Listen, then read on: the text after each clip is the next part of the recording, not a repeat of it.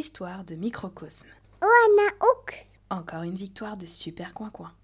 Coin Coin était un flemmard. Il était passé maître dans l'art du plus fatigué canard.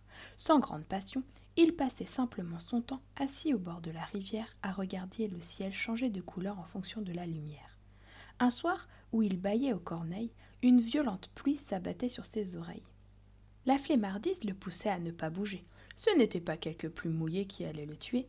Il prit plaisir à regarder les autres canards fuir sans prendre garde à ce qui pourrait lui nuire. La foudre préférant s'abattre sur son plumage, tout endolori, il se rappela l'adage. La foudre ne tombait jamais deux fois au même endroit. Mais tout adage n'est pas à prendre au pied de la lettre, et ce fut le cas quand la foudre vint lui caresser les pommettes.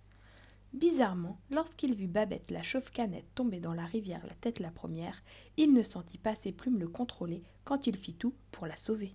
À peine le temps de souffler que voilà que ses ailes le fit voler pour sortir comme un acharné un caneton coincé sous un laurier. Suite à cet épisode héroïque et comprenant son pouvoir magique, il décida de choisir un cri bien stratégique. Un simple Encore une victoire de Super Coin Coin. Tu, tu, tu, tu, tu. lui vint au bec et ce fut une histoire qui resta en tête.